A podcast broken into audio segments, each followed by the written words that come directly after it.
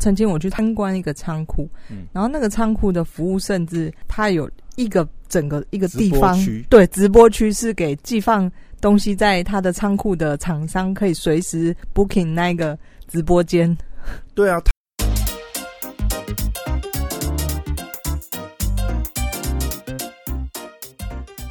欢迎回到时间管理大师，我是你大师兄 Poya，在我身旁是解救任性的，Hello，大家好，我是肖凯丽。嘿，又回来了。哎、我嗯上个礼拜不知道大家有没有听过前前前前几集曾经访问我一个曼谷女王的朋友，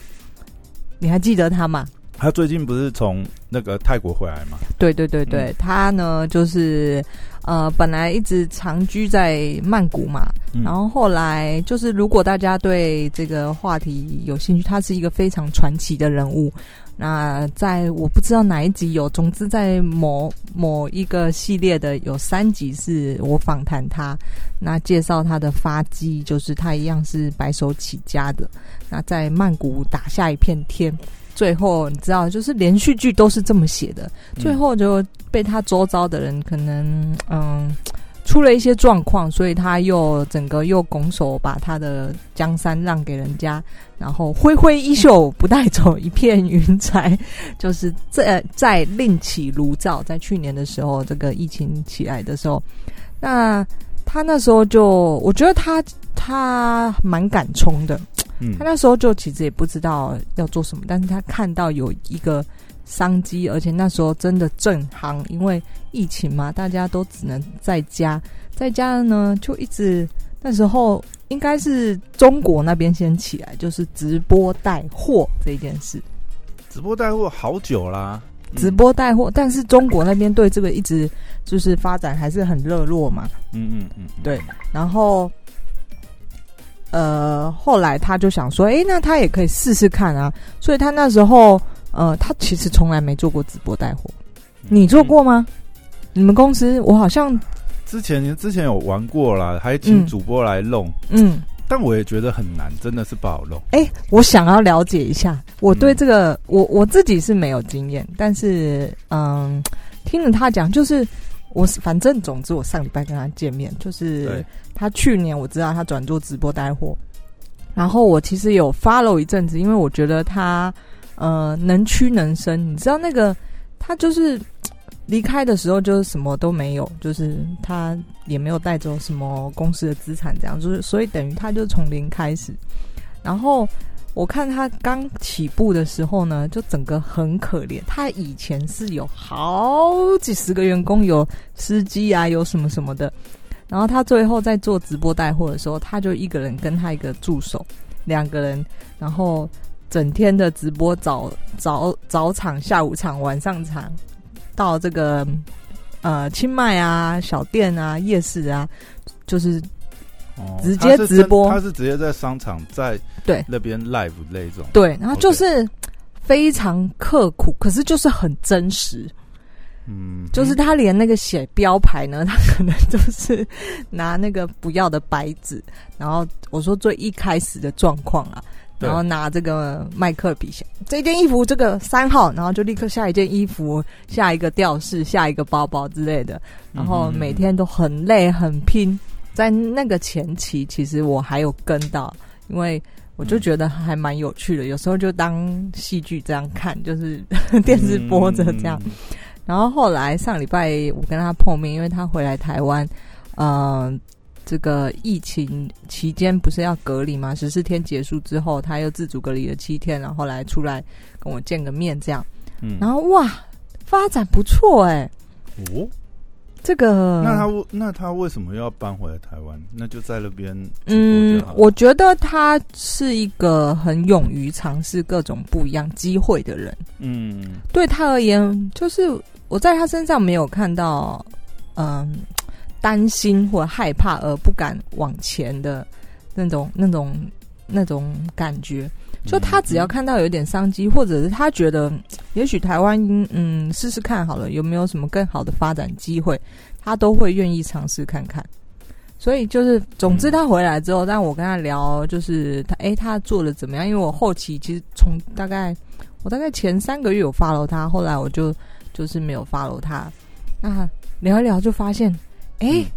他就这样给他做起来了，做直播带货这件事情就给他做起来了。嗯，然后呃，成绩蛮不错的，就是一你如果有在 follow 他的话，就是他一直都有固定时间在直播。那呃，卖的东西大部分是真的是出自于曼谷，就是清迈那里的小店啊、特色东西之类的。然后到现在都有固定的节目，就是每周可能五天，然后固定的时间这样。然后我就很好奇，因为其实呃，我我已经过了那年纪，就是 看到人家什么很好赚，就是冲进去这样。我我从以前到现在好像也不是这种人。然后，但是我会很好奇，就是诶，人家成功，为什么这个东西他做会成功？就是我会很好奇这件事情。嗯，然后我就在想，就是诶，直播带货，就是以我自己脑中的印象跟真实在有去曾经试过的人到底是怎么样，所以我就想说，诶，你刚刚说你们做过直播带货，那时候你们也是看中国这个，没有，那我那个已经很早，那是三四年前，那根本就嗯。很多环境也还没那么完善，嗯。可能就很非常阳春的嗯。FB 这样子的方式。但你说就直接用 Facebook 开直播卖，对对对，嗯。那你说其实现在中国直播带货，他们平台上面的确整合的比较好了。嗯你说台湾现在的话，讲实在，你看 FB 这样子的话，其实就是还蛮呃，你那时候用 Facebook 直，播，嗯那时候是用 Facebook，、呃，我觉得不是一个很成功的尝试啊。嗯那也那个时候也是在摸索，那就是跟、呃早期直播带货一样。但我觉得现在可以观察的话，如果你们你觉得那时候为什么你们你们呃没有继续做下去的原因是什么？没有，因为你你你直播带货会有很多嗯我觉得比较重点是你有没有特色的商品。嗯或呃产品之类的。比如说你说呃曼谷女王的话，我我我有稍微看过她的东西，我觉得她，所以我才说她为什么要回来嘛，因为她目前来讲的话，他有一个很不错的利基，就是因为他直播面向的观众是反而是台湾的粉丝，对，那你有曼谷当地的货源。嗯。呃，对，或者是华文圈呐、嗯对，因为他是用中文在直播嘛，对不对？那你有曼谷当地的一些特色的产品，而且你在当地采购，你应该会有价格上的嗯优势。嗯。那他又是通泰文的人嘛，嗯。他等于就是当地的这个熟门熟路，所以他会有很很固定而且有优势的价格，然后特色的产品。这个其实我觉得在直播带货是一个蛮重要的点，因为你如果没有的没有这个优势的话，因为其实表演啊或者是直播的节目，那当然设计当然也很重要，但是其实终归来讲，你生意买卖嘛，你的产品特性或什么也是很重要。嗯，而且你在直播上面其实消耗非常快，你消耗是什么意思？消耗什么你你东西？你看，你比如说一，你比如说你一档节目，礼拜一到五都对都一档，你你这礼拜你要消耗多少产品？你不可能每天都一样，你每天都差不多的产品，或是你没有换档，人家是要看什么东西？嗯嗯，对啊，所以你知道那个量是消耗很大哦，你说的消耗是你要准备很多样不一样的商品，对啊，你的商品、嗯。呃产品的数量或者是种类或者是变化，或者你这个档期在推的东西，你还是会有变化。嗯嗯。你不可能每天都直播一样的东西啊，不然、呃，不然就变成是你的频次不可能那么频繁呐、你嗯嗯嗯。你自己想嘛，你不可能一直放同样的东西在那边直播啊。嗯。啊。那你觉得那时候你们最大原因没有继续做下去，是因为商品就这个必须要备太多的不一样的商品吗？还是什么？嗯，其实乐有很多原因啦。我会嗯觉得说，一个是你要有非常大量，而且可能要有一些呃，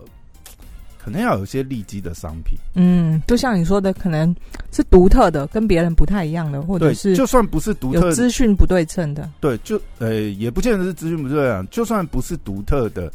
嗯呃，当然嘛，你看网电商也一样嘛。嗯你就算同样的商品，那你看你怎么组合它嘛，或者是呃你的搭配啊、价格上面啊。那如果你是最直接，你就是有价格优势，或者是嗯你就有产品优势。谁没事去泰国挖宝挖那些东西？你在台湾卖，你在台湾卖泰国的货，本来就很难有直接的竞争啊，嗯嗯，啊，你价格又可以自己定，嗯我觉得那个反而是呃有优势的点，不然就你本身你可能是工厂，或者是你有很大量的货。因为之前我们其实也考虑过，有一种做法，就是台湾这几年也比较多，就是直接在仓库直播。嗯，你仓库里面本来就有丢丢妹。现货，呃，对啦，它也是一种，但 它感觉好像海鲜那那种海产类啊，我看食品他好像也是直接在仓库直播、啊，对，嗯。很多你不止啦，你比如说有些卖呃什么卖帽子啊、卖鞋的啊、很很多都是直接是工厂直播，因为本身来讲就是变成是说。哦、比如说你本来就在做贸易，然后你有厂房啊，直接你直播要有现货嘛，嗯然后呃也要有很多产品线，量是最快。嗯甚至后来其实有一种做法是，就是它本身也是就是专门在做直播的场地，那它也让各个厂商有点，它有点像呃，有些有些做法有点类似像，你知道我曾经插一句话，嗯就曾经我去参观一个仓库，嗯然后那个仓库的服务甚至它有一个整个一个地直播方区，对，直播区是给寄放东西在他的仓库的厂商可以随时 booking 那个直播间。对啊，他有的做法就变成是说，嗯它甚至就是说。呃，你来合作嘛，然后你就带你的货来，他出直播组，然后大家拆账分论。嗯，因为他就算是你你自己自，就算你是很大的贸易商，或你自己的产品很多，那问题是直播消耗量更大，嗯，你就固定有请直播主在那边。没办法，我一档直播我可能只上三五个产品，不行吗？嗯，也可以啊，就看这节目怎么设计，然后直播的时间或什么东西。但是你 always run 下去，它就是一个消耗量大的。嗯嗯当然了，那个可能会按照季节或档期去设计嘛，比如说哦，中秋节什么烤肉架、啊、烤肉组合，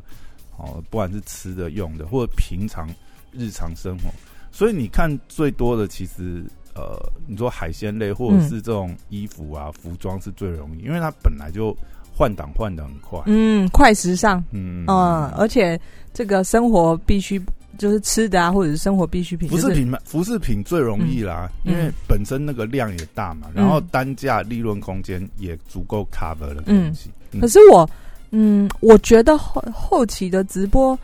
就是还蛮吃个人特色的、欸，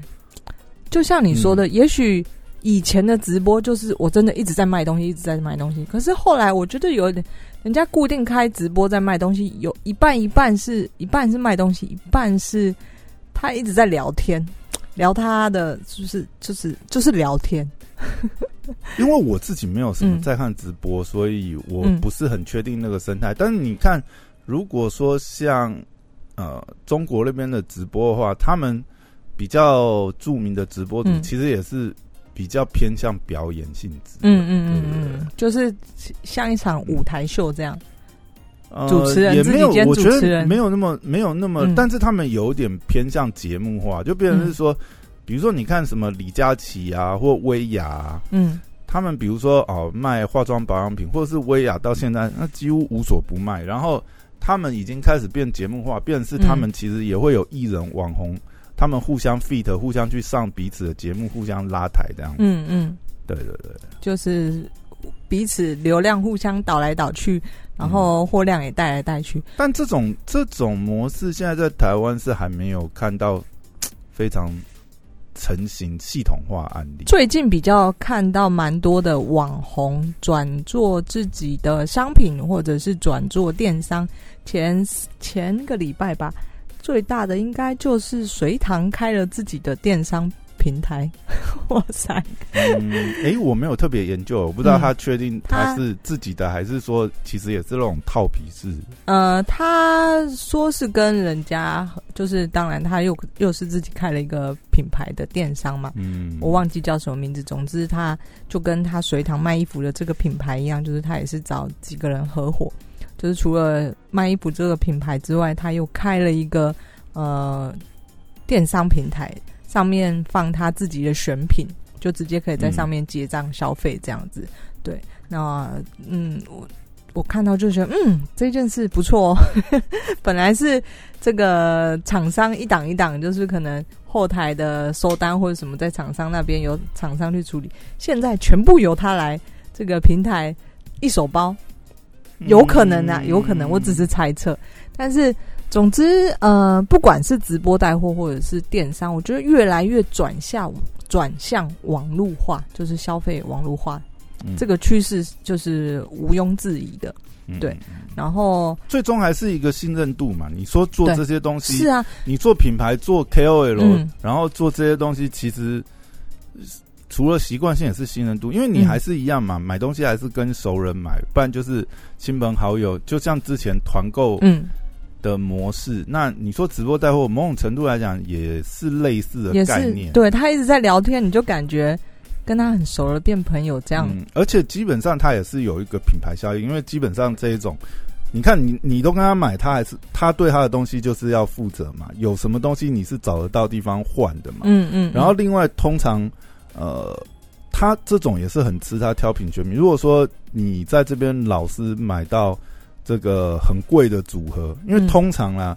他还是要避免，就是很容易去比对价格嘛，或者是说厂商给他特别的优惠组合，嗯，他在档期或者是组合上面其实是的确会有一些优惠，嗯，那你其实很难去比。像我们合作一些，比如说一些团购组啊或什么，啊他们用的组合就是你在市面上也不会找到这个组合。哦，可能厂商特别帮他们搭，或者是他其实搭了几个厂商的组合，比如说呃烤肉组啊。有架有烤炉有有食品一组那个，所以专门可能这一组就是否这个团购组这样。那那这一种其实也蛮吃他们本身呃后面企划去规划这些组合，其实做的好的哈，我觉得表演当然是很重要的，但实际上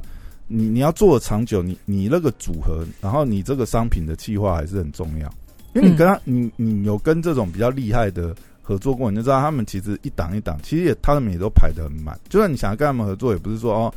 这个马上合作就可以。他们其实都已经那这个计划到底是到底是直播主或团购主，或者是说我们所谓 KOL 网红，他们自己生计划，还是有厂商？不可能，厂商不可能，不可能厂商，因为厂商不懂，你知道吗？真的在做这这一个，他做到很专业。我跟你讲，厂商懂，就厂商跳下来做这件事情所以基本上不会是厂商这边发，也就是说，网红他其实背后是整个企划组，厂商只能去提案而已。嗯，最主要还是这些团购或他们，他们本身就有企划能力，他们去设计这些档期，然后去找适合的供货商。嗯，你打进去以后，你就是跟他们呃谈这些东西，谈这些配合，谈好以后，通常一个档期上也是大概。你可能三个月前就已经在谈，都已经谈好价钱，还要备货啊。嗯，因为你知道他们在做这些东西，其实他们也很清楚他们量，他有量他才跟你喊价嘛。嗯，所以他跟你喊的东西，其实由 KOL 去喊量，还是由厂商喊量？不是，这是双方要沟通嘛。嗯嗯，比如说我希望多少价格，比如说他他他们的企划，他们的皮验来跟你呃，比如说互相提案，有可能是。呃，厂商跟他提，或者是他来找你，嗯嗯，那讲以后就会开始讨论这个组合价格嘛。那他他你你想，那就一样嘛。他希望这个价格，那你也会跟他讲说，哦，好，如果要这个价格，依照我们你要多少量？那你这个档期有没有可能做这个量？嗯，那当然这一定也是有赌的成分嘛。那另外就是厂商这边也要，可是这样子 KOL 不用吃量啊，对不对？对啊，好处当然是他不用吃量，就是上。上电视购物，可能因为因为这种因为这种有很多也有很多的谈法，有的也是就是因为他是 KOL，对，呃，假设啦，假设他是 KOL，他不是单纯团主那一种，嗯嗯，他是 KOL，你给他在卖的过程当中，其实他也是帮你曝光嘛，嗯，那那一种本来本来就其实也会有一个 KOL 的费用。或者是说哦，就不是单纯，或者说含在里面包含抽，但是基本上现在应该一般做法都是曝光一曝光的钱是一就是一笔钱一笔钱，然后再抽趴分论抽趴，对，或者是说或者是说呃就没有抽趴，但是你给他一个成本进货成本价，嗯嗯，然后多少组这样子，嗯，嘿，这样是吃量啊。应该没有人，没有没有没有没有没有没有，那只是讲而已，那只是讲而已。就是基本希望备多少量，但是基本上他们这一种，他们这种其实甚至可以来讲说，他们很多东西他也是开限量组合，嗯，以他的量，他绝对是吃得完。哇塞，他跟你吃也没关系，好，他跟你吃，你要给他吃，然后他就跟你再杀，就这样而已啊，对不对？但是这个比之前就是最传统的做法，就是呃要压一个量，这种有有囤货压力的。没有啦，嗯，他有流量，他干嘛跟你囤货？当然，他也可以跟你囤，总是会吃瘪吧？呃，卖不好没有啊，那那就是你要跟他赌啦。但是嗯你跟他赌，就是他还是有曝光，他还是有曝光啊。嗯哎呀、还有一种啊，其实我我就厂商端这边看啊，嗯你其实你给你给某些网红，你给某些团购组带过货，也代表你这个东西有一定的认可。因为我跟你讲，这些知名的网红团购组，嗯他也不随便接。他，还是很挑的。嗯。你这东西，你你我刚才讲，我们比如说谈一档，可能三个多月前的谈，对，前面他还要先试，还要先试样啊，什么东西，你在跟他谈这个进这个计划之前，嗯。他们其实是也是有认真试过，然后哦再跟你讨论说后面如果有什么状况啊，后续你要怎么处理？对，嗯因为他们那个就是他们的信誉啊，他为什么可以做？他为什么可以做起来？就是除了当然那些表演啊什么的都，另外他要负责啊啊你、嗯你自己想，呃，就跟你看你做品牌商品也是一样嘛。如果你没办法去控制工厂，你没办法去控你这个品质，你这东西做了到时候对啊，所以你 你每代对他们这种有呃真的有流量的这些团主或者是直播主来讲，他真正要做你这一档，他其实也是帮你背书。嗯，所以你我你愿意，我我其实老实讲，某种程度来讲，我觉得供货商啊、呃就厂商的角度啦，我甚至愿意折价一点，我这一档不赚，我就是要让他推。某种程度来讲，也是拿了个 credit。嗯因为你你你知道，有的时候你反而是，比如说你给一个很知名的团主带过之后，其实其他人会主动来找，因为他知道嗯你这东西没问题。嗯那、，他人家大团体都敢带了，这个，你 你不你你在那边唧唧歪歪什么，人家人家都敢带，所以就是如果你要，这等于是行销曝光这广告吧？这某种程度上有，有时候是这样，就是嗯如果啦，你是那种知名牌子，然后你说你是什么 Apple 啊，嗯你是什么，对不对？你是三星，你是什么？那当然嗯不需要，那当然没有什么问题。问题嗯。有的时候就是你不是你也没有到那种等级的嗯。品牌的规格的时候，那你你反而是透过这些团主啊，他们去帮你开，其实是增加你这个品牌规则。这个有点像是呃一些品牌去找大明星代言，就是有有点现在就是像那个概念。啊，现在就是嗯。碎片式、碎片式销售嘛，对，嗯。或者是呃从不一样的通路去曝光嘛，就是他们的客群，呃，可能这个年龄层的是这个大网红的客群，然后那个是这个看板是看板的客群，但我觉得这个操作上其实也是要看呐、因为嗯。如果是走这种模式的话，因为你知道，你那个设计也是要也是要有一些考量，因为你走这种团购，呃因为你团购一定是杀的，嗯，那一定是档期的，这些东西当然虽然也不会留在那边，但是。嗯，某种程度来讲，走走这一种的话，也会削弱你品牌价值啊。嗯嗯嗯哎，呀，因为你一定就是给很杀的折扣。对啊，哦，这好两太两难了，但有时候看你看你的想法，因为有的时候，呃，品牌是品牌嘛，因为嗯品牌也可以划分产品线嘛。嗯你有些东西你是当传给，比如说啦，假设像呃，有些是很需要口碑的东西，比如说保养品啊、化妆品啊，它它可以分嘛。比如说我就是有些入门款，嗯，我就是给团购组去去带货，让去带出品牌，对让大家就是有用过，哎、知道我这个料好，但是。嗯我可能低阶的这个是卖的很便宜，但是我有进阶的，或者我有后续延续性的商品。嗯，那我主要是希望说，利用这样子带动大家，就是哎、真的有用过我这个牌子，真的觉得哎、我这牌子不错，以后在其他比如说官网或者甚至什么开价开价视频台上看到我这东西的时候，是有那个影响。就是要策略就对了，对对对，但是如果你真的你真的主力放下去的话，除非你这个东西真的是你已经不打算，对如果你你主力就是主力还打断，就是打到骨折的价钱，那、嗯。那我觉得这个价钱也拉不回来。会对你品牌有、有折损啊。因为虽然它当然它当然是那种呃，因为都是档期的嘛，嗯。其实这个档撤掉后是不会有不会留记录啦，只是说那一群消费者对你这个产品的印哎象会有呦，这个还蛮重要的，就是档撤这一档撤掉之后，那个价钱是收不到的。所以这也是一个好处啊，就是说，因为现在很多如果是玩这种团购的话，因为他们可能都是封闭式平台嘛，嗯，或者是嗯呃独立的、这封闭式平台有一个很大的优点，就是像你刚才提到，就是这个打到骨折价格，就这一档过了就也许它不会撤出去。撤档就整个撤掉啊，嗯那个嗯页面都撤了，所以就不会有任何的嗯连接出去。嗯嗯嗯现在在平台上其实也是可以这样玩啊，只是说，嗯，嗯，虾皮可以这样玩吗？虾皮，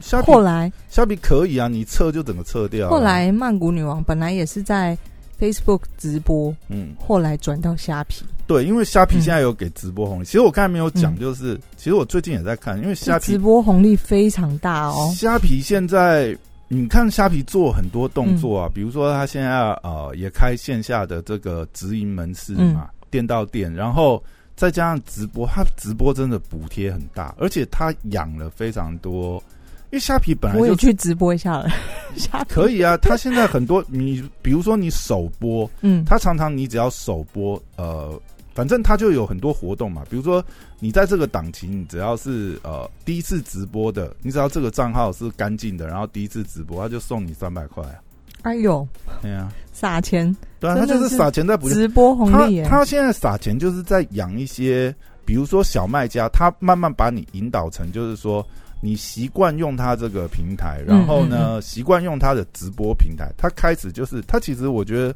因为已经有现成的范本嘛，就是中国那边的直播平台怎么玩，它其实就是参照那个淘宝怎么玩，它就直接对，嗯因为你看它，它现在它的系统上，我觉得那个就是会比较呃适合直播。比如说，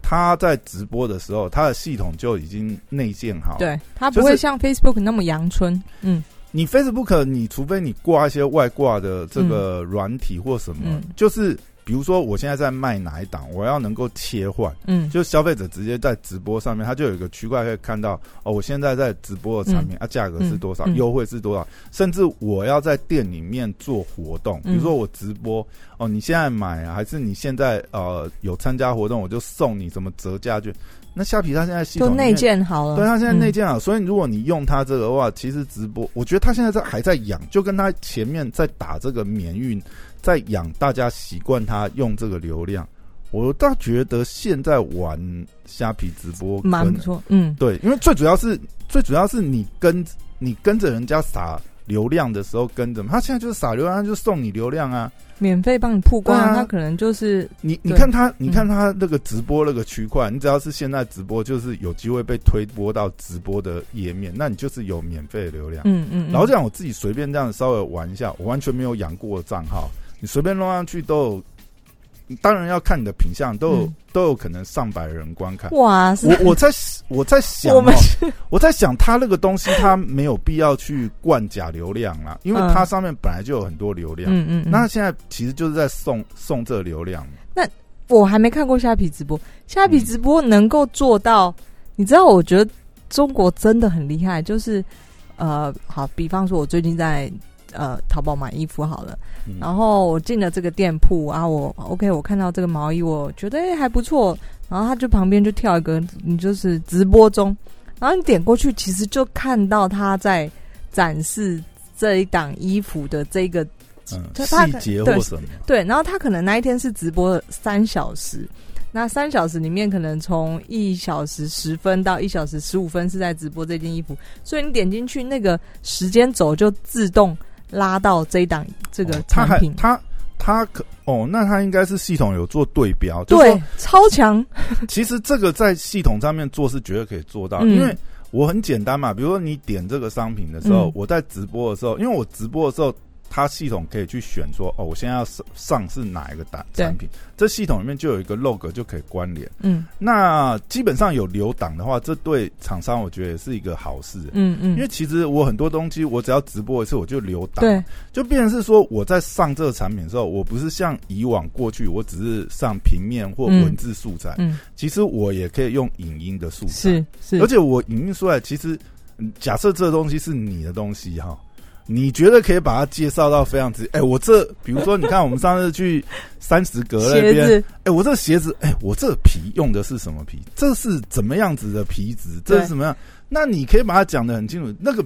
那个老讲，有时候你在文字上面呢，你其实有时候也很难讲，因为就是要图文，就是要这种影像搭配会比较好。嗯嗯嗯。那如果说系统可以做到这件事，我我觉得虾皮现在应该是还没办法做到这个程度。是哦，好，OK。它。我觉得系统是可以做到了，就是说它怎么对标，它现在还没推出这个，嗯，但是我觉得这个很强，这个很强啊，增加购买力可能。其实它如果真的系统要做到这最好的程度，就是说它鼓励你直播嘛，嗯，你直播完以后，因为你你这个产品跟产品本来就有一个对标，然后呢，它自动在后台把你这个产品上标的这个影音时间呢。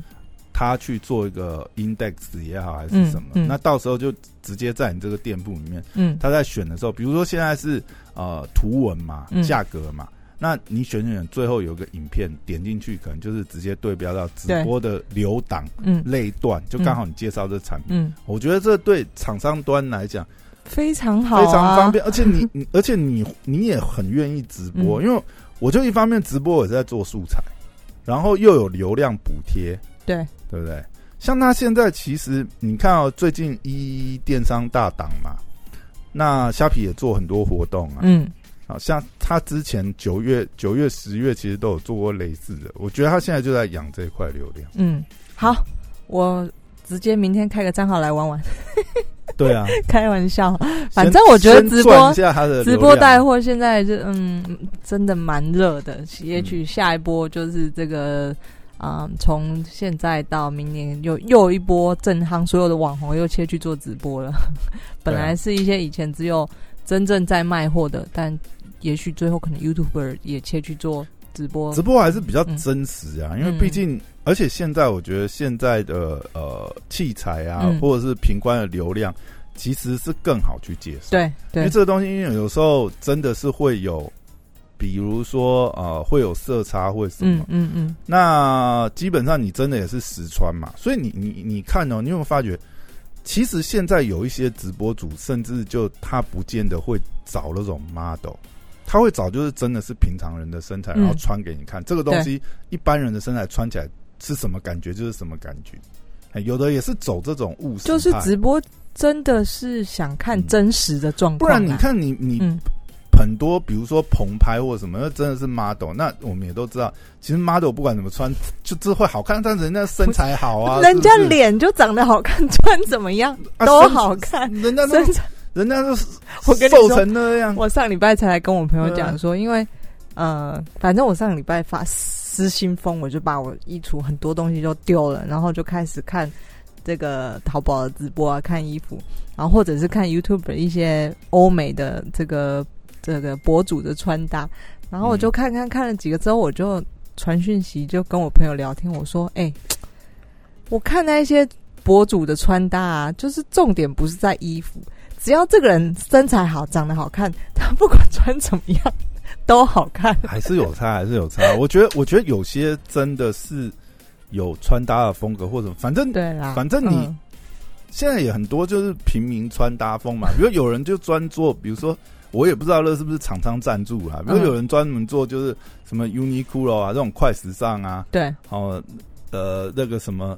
反正就是专做这一种，就是你你在那里那种店，就一般的店你都可以找到穿搭，然后就可以穿的，呃，就是至少是，总之现在看动态、看影片类看，就是这个是正夯就对了，它已经不再局限。以前的销售方式可能，但是你知道也有一种是流量密码。你有看过那种 YouTuber 那种换换衣 YouTuber，就他讲是讲穿搭，嗯，实际上呢就是拍这个 YouTuber，然后通常是女 YouTuber 哦，他就用剪接的手法，是不是？不是不是，就是他是现场脱，他里面可能就是我就是看那些啊，我欧美的人都这样啊，都直接这样子脱，对，他就展示。那你知道有的其实也是专门去看身材这样哦，真的哦。